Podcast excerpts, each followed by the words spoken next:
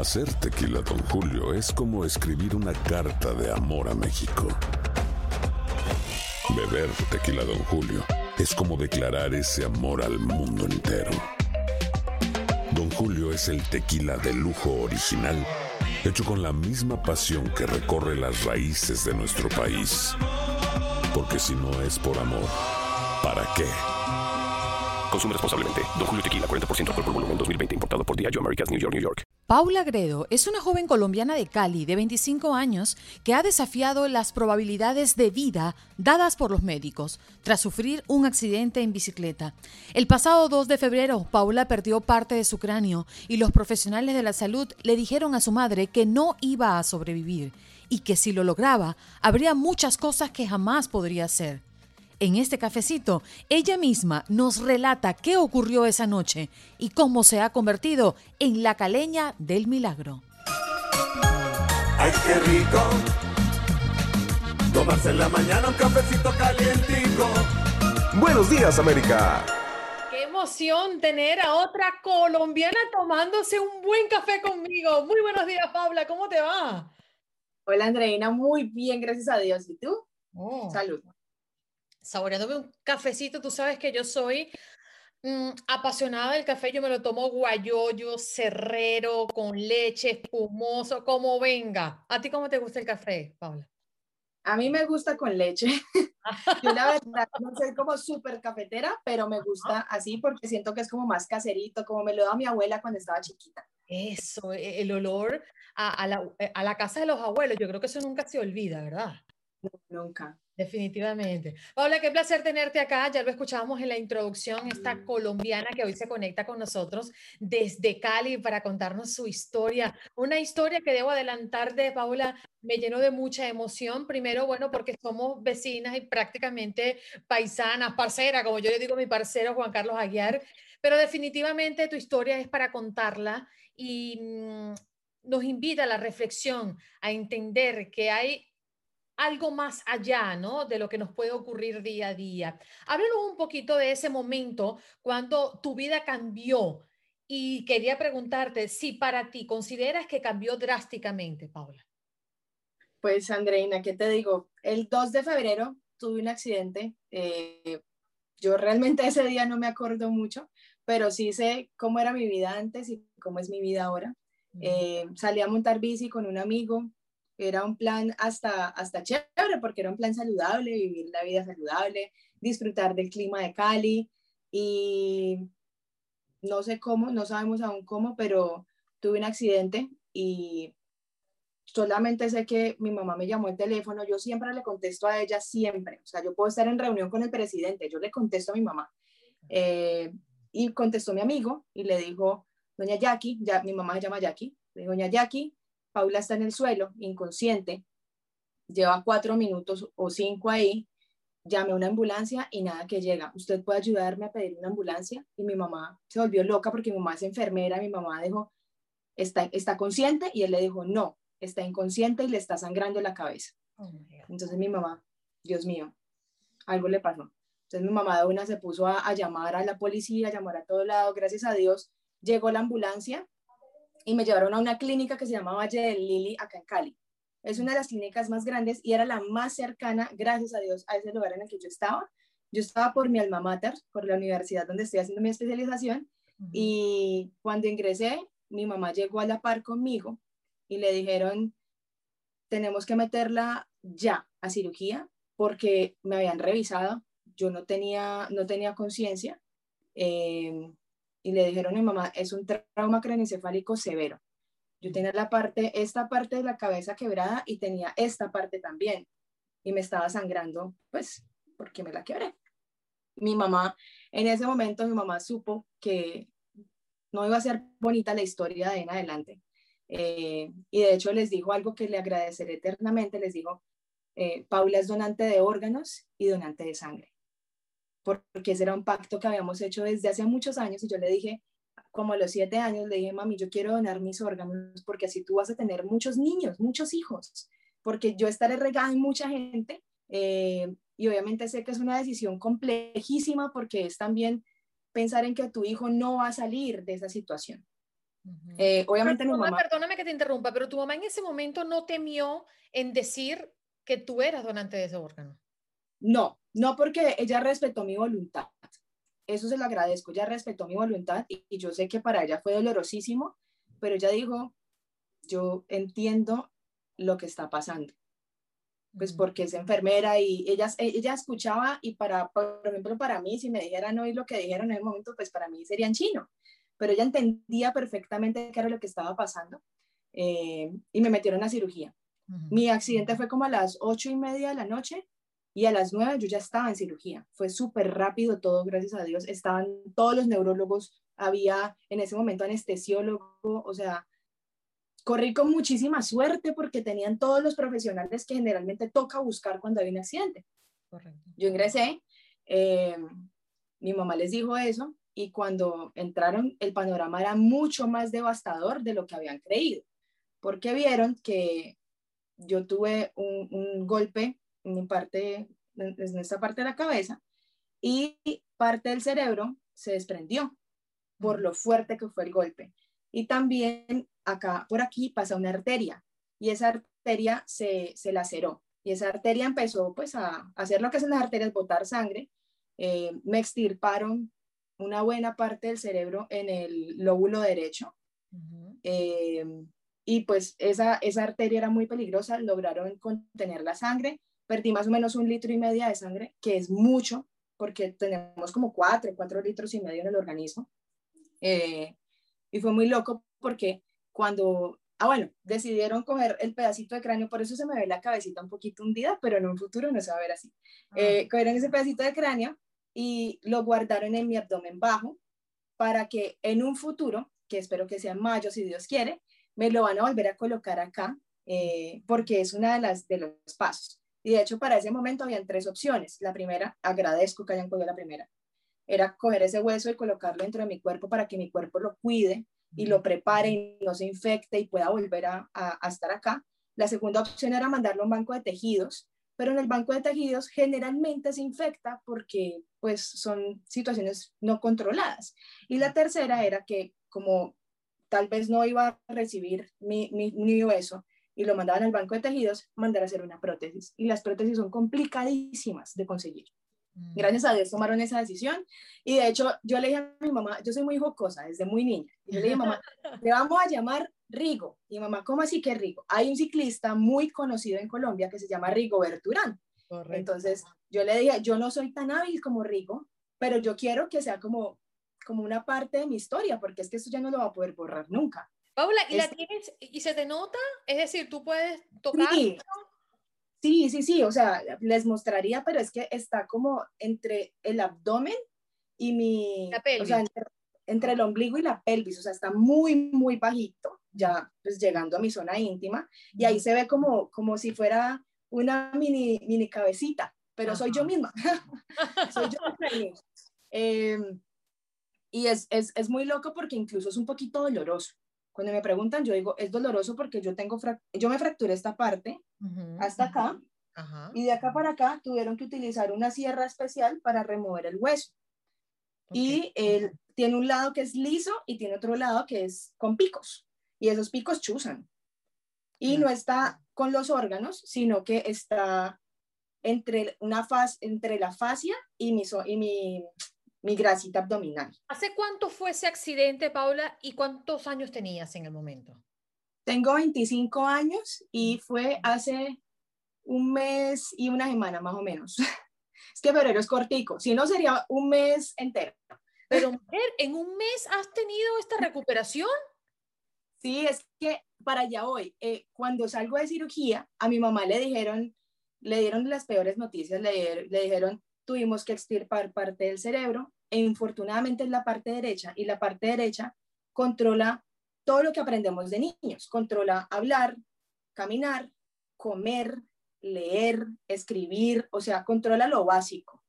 Le digo a mi mamá, hay dos opciones. La primera es que ella quede en estado vegetativo, o sea, que quedara en cama eternamente. Y la segunda opción es que ella no resista. Y de hecho ese día le dijeron a mi mamá, aproveche estos minutos con ella, que en términos médicos es como váyase despidiendo. Y pues obviamente para ella fue súper difícil y mi mamá de una cogió mi teléfono y le empezó a escribir a todo el mundo y les dijo, Paula tuvo un accidente, por favor, oren por ella, nosotros somos muy creyentes y también creemos en que así la gente no crea, también puede mandarte muy bonita energía. Eh, ¿En qué momento cambiaron las cosas? ¿En qué momento ocurrió el milagro? Porque tú eres producto de un milagro. Yo diría que el milagro ocurrió al segundo o al tercer día. Resulta que yo estaba, a mí me metieron a la UCI, que es la unidad de cuidados intensivos, que es donde está la gente como más frágil. Y a mi mamá le dijeron que yo iba a estar ahí de dos a tres meses.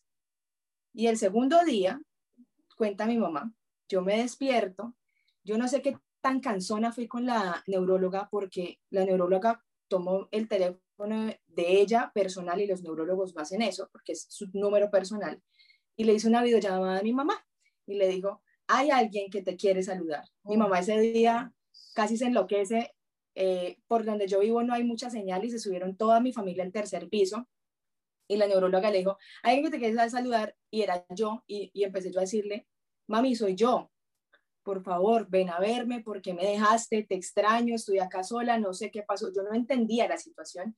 Y ella le dijo, aparte, Paula, responde orden. A mí me decían, según cuentan, levante la mano derecha y yo levantaba la mano derecha. Levante la mano izquierda y yo la levantaba. Y lo curioso es que el cerebro está cruzado. O sea, en teoría, la parte izquierda del cerebro controla la parte derecha del cuerpo y la parte derecha del cuerpo controla la parte izquierda.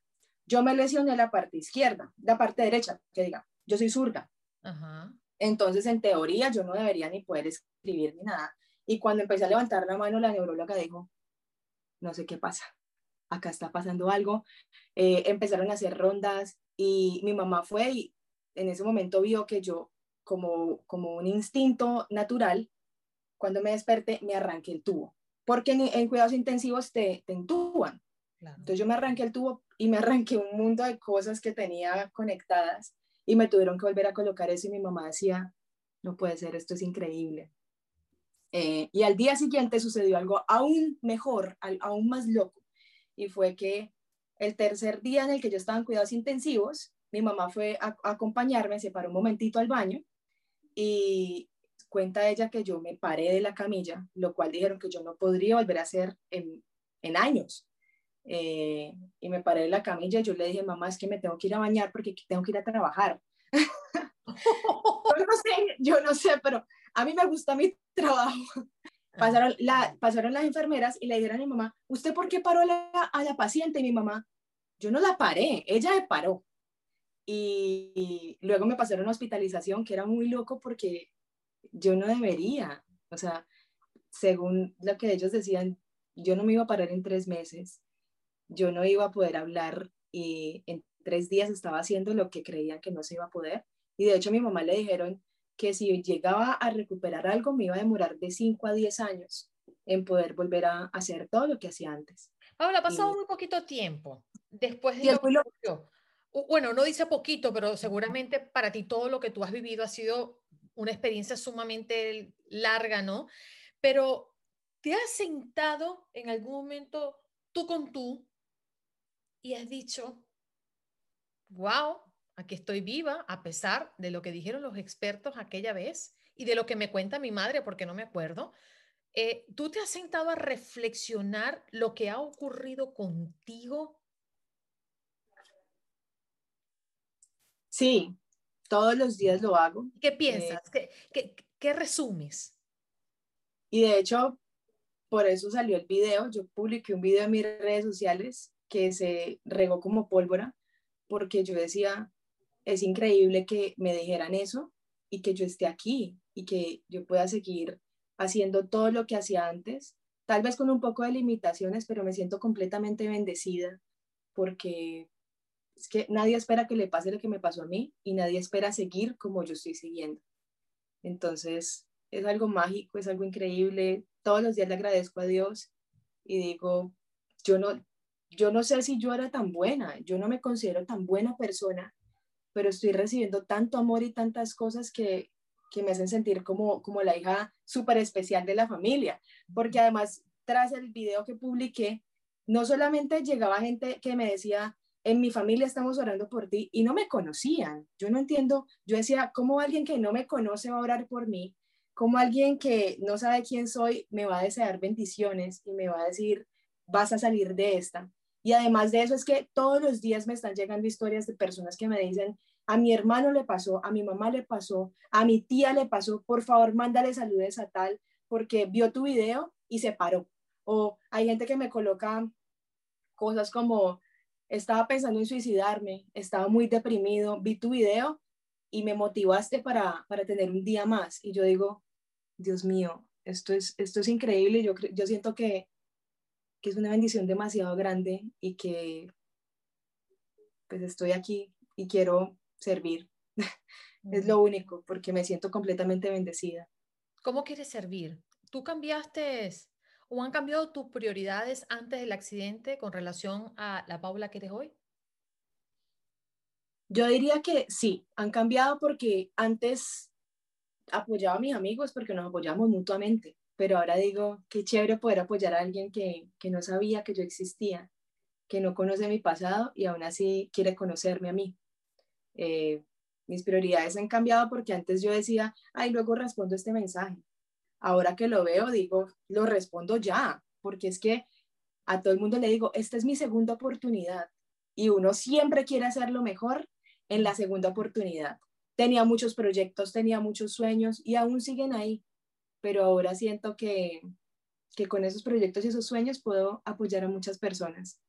A veces incluso una palabra como estás muy linda, tú puedes, puede hacer que el día de alguien cambie completamente y eso me hace sentir muy bien. Mm, cuando sales a la calle, Paula, las personas obviamente, y, en nuestros países como que no existe la cultura como existe en países como los Estados Unidos, ¿no? Eh, donde encontramos a muchas más personas con ciertas condiciones, que no es tu caso, que salen a la calle y trabajan, y eso no, por lo general no pasa en nuestros países, pero ha salido y la gente se te queda viendo, o niños quizás que son los más inocentes y los más espontáneos, te han hecho una pregunta curiosa. Eh, ¿Qué ha pasado cuando tú tienes el contacto con la sociedad? Pues por ahora no me ha pasado mucho porque igual me toca salir con una gorra, pero no por en la parte estética. A mí la parte estética, la verdad, me importa tan poquito en este momento, porque es que gracias a Dios estoy viva. O sea, para mí ese es el gran triunfo, no es tener pelo ni el pelo largo, que mi pelo antes era largo, ah, es seguir. Eh, pero sí me ha pasado que me quito la gorra y me dicen, ¿qué le pasó? Y yo no, es que tuve un accidente, les cuento y me dicen, pero muy bruto de esos médicos quitarle el pedazo de cráneo y dejarle eso ahí expuesto. Y yo, es que era la única forma de salvarme la vida. a veces uno no entiende, pero de hecho, cuando yo me desperté, mi mamá, esa, esa es la única cicatriz que, digamos, me preocupa. Y es que mi mamá dice que cuando, cuando fue a la UCI el segundo día, eh, yo me puse a llorar y a gritar porque yo le decía, yo soñaba con ser mamá y acá me dejaron estéril porque me sacaron los ovarios. Y mi mamá, no son los ovarios, te pusieron tu cráneo ahí. yo, ¿cómo así que me pusieron mi cráneo? Me, me quitaron los ovarios para meterme el cráneo. mi mamá, no, no, obviamente pues yo estaba sedada y toda la cosa, y ya luego lo entendí, pero, pero yo siento que no, aún no, y, y creo que... Hacer tequila, don Julio, es como escribir una carta de amor a México. Beber tequila, don Julio, es como declarar ese amor al mundo entero. Don Julio es el tequila de lujo original hecho con la misma pasión que recorre las raíces de nuestro país. Porque si no es por amor, ¿para qué? Consume responsablemente. Don Julio Tequila, 40% alcohol por volumen, 2020. Importado por Diageo Americas, New York, New York. Yo no sabía, pero los accidentes craneales son súper comunes. Todos conocen a alguien que ha tenido un problema craneal o que ha tenido un accidente en la cabeza. Entonces, me siento súper aceptada, la verdad por ahora me siento súper aceptada. Háblame de tu familia. Tú, tú eres hija única, tienes hermanos, tu papá y tu mamá viven contigo. Es decir, e, e, ese núcleo familiar que es el que definitivamente está cuando las cosas de este tipo llegan a nuestras vidas. Eh, mis papás son separados, se separaron cuando yo estaba muy chiquita eh, y vivo con mi mamá, el esposo de ella, que es como un padre para mí porque me crió, está conmigo desde hace 23 años, y con mi hermano mayor, solo somos dos. Somos mi hermano mayor que me lleva ocho añitos y yo que tengo 25, ya que él tiene por ahí 33. Mm. Es un círculo. Mayor, mayor. Y cuando todo esto ocurrió, ¿qué pasó en tu familia? Fue muy loco, eh, porque mi mamá es enfermera, el esposo de ella es homeópata y mi hermano es ingeniero. Entonces mi mamá y el esposo entendían perfectamente lo que estaba sucediendo y se unieron mucho, empezaron a orar, todos los días oraban por mí. Y de hecho cuando la neuróloga llamó, video llamó, ellos estaban en el tercer piso y mi mamá dice que empezaron a saltar como locos y he recibido muchísimo apoyo de ellos. Yo nunca me he sentido sola con mi familia y siento que Dios me bendijo también por ahí. Es, es, esto es increíble. A pesar del dolor, a pesar de todo, me siento súper bien. Vamos a proyectarnos un poquito más adelante. Llega mayo, te hacen tu cirugía y te van a poner tu cosa en tu lugar, mi amor, ¿dónde va? Poner Rigo, vuelve Rigo. Vuelve Rigo a su cabeza. Sí, señor. ¿Cuáles son los planes, Paula? ¿Qué quieres hacer? Tú eres periodista, comunicadora. Sí, soy comunicadora social. No, mis, mis planes son volver a mi vida tal y como la conozco, tal vez seguir apoyando a toda la gente que me escribe, porque es muy loco, o sea, yo siento que a veces la gente busca apoyo porque se sienten solos, porque se sienten juzgados, porque por ejemplo a mi mamá le decían, no llore, no llore que llorando no va a solucionar nada, pero es que si te duele, pues lo haces. Eh, dentro de mis planes está que en agosto me gradúe de mi especialización, estoy haciendo una Ah. especialización en mercadeo, ya volví, eh, estoy muy feliz, ya acabo el primer módulo, son siete, de este semestre, eh, retornar a mi trabajo, a mí me encanta trabajar, trabajo desde los 17 años, eh, tal vez volver a hacer ejercicio en algún momento y darle la mano a todo el que pueda, seguir inspirando. ¿Y el corazoncito? Bien, bien, el corazón no me lo dañé, eh, no me golpeé el corazón, Me encanta tu, tu sentido del humor. mi pecho está bien. Ujú. Tal vez alguien llegue, pero, pero por ahora... Tú eres el pues, chico de la bicicleta, ¿no? No, no, no, no, ni a bala. No, ¿por qué? No, no, no, era un amigo, era un amigo de hace años, pero, pero no, en algún momento llegará alguien y si llega, bienvenido, pero siento que lo primero ahora es fortalecerme física y mentalmente, aunque yo mentalmente me siento bien, pero, pero es que viene otra cirugía y yo nunca había planeado hacerme una cirugía Claro. y aquí está, Sí. y no fue una, fueron dos. Ujú. Paula, ¿y mm, cuando, qué fue lo que provocó el accidente? No sabemos aún. eh, mi amigo dice que fue que, que se me fue la bicicleta hacia el lado, pero tenemos dudas porque es que la fractura que me hice fue, fue muy grave y eh, yo no tengo señales de defensa en las manos. Yo no tengo ni las manos raspadas, ni los Cuando codos. uno va a tener el instinto de caerse.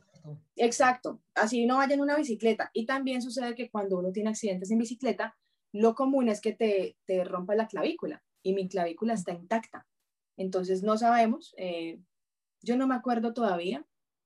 Pero estabas en una vía donde habían carros, es probable que alguien te haya Sí, impactado. Tal vez, tal vez porque, porque para uno partirse el cráneo como me lo partí, eh, tiene que darse muy duro, tiene que golpearse durísimo.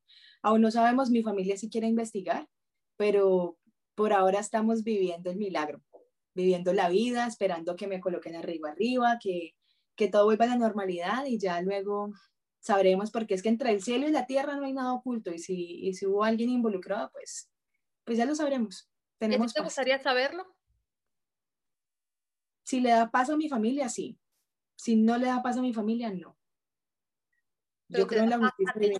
Saber qué fue lo que pasó y darle cara a tu accidente o tú muy internamente prefieres dejarlo atrás. Yo preferiría dejarlo atrás, la verdad. Pero, pero no por miedo, sino porque yo digo, bueno, listo, ya, seguí adelante, ya pasó. Eso es como, como cuando a alguna chica le son infiel y se pone a investigar con quién. Ay, ya le fueron infiel, siga con su vida. Siga que usted sigue viva. Yo siento que si me va a quitar paz, ¿para qué? Pero eso lo sabremos después de mayo. Sí, claro, no, y primero lo primero, primero tu salud, ¿no? Em, y yo también pienso que, que Dios a veces se encarga de las cosas que no están en nuestras manos resolver. Paula, quiero terminar esta entrevista mm, hablándole tú a, a muchos jóvenes que hoy por hoy se confunden entre el afecto real con el afecto virtual. Y tú conoces muy bien, porque fuiste y eres muy activa en las redes sociales. Y sabemos que niñas y niños o jóvenes, adolescentes, que han vivido situaciones del día a día, se ven mucho más afectados comparándolo con lo que tú has vivido, que verdaderamente sí fue de gran impacto.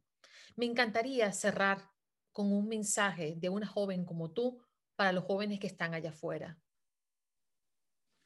Yo les puedo decir que hay una frase que me gusta mucho y es que cuando más oscuro se pone es cuando ya va a amanecer.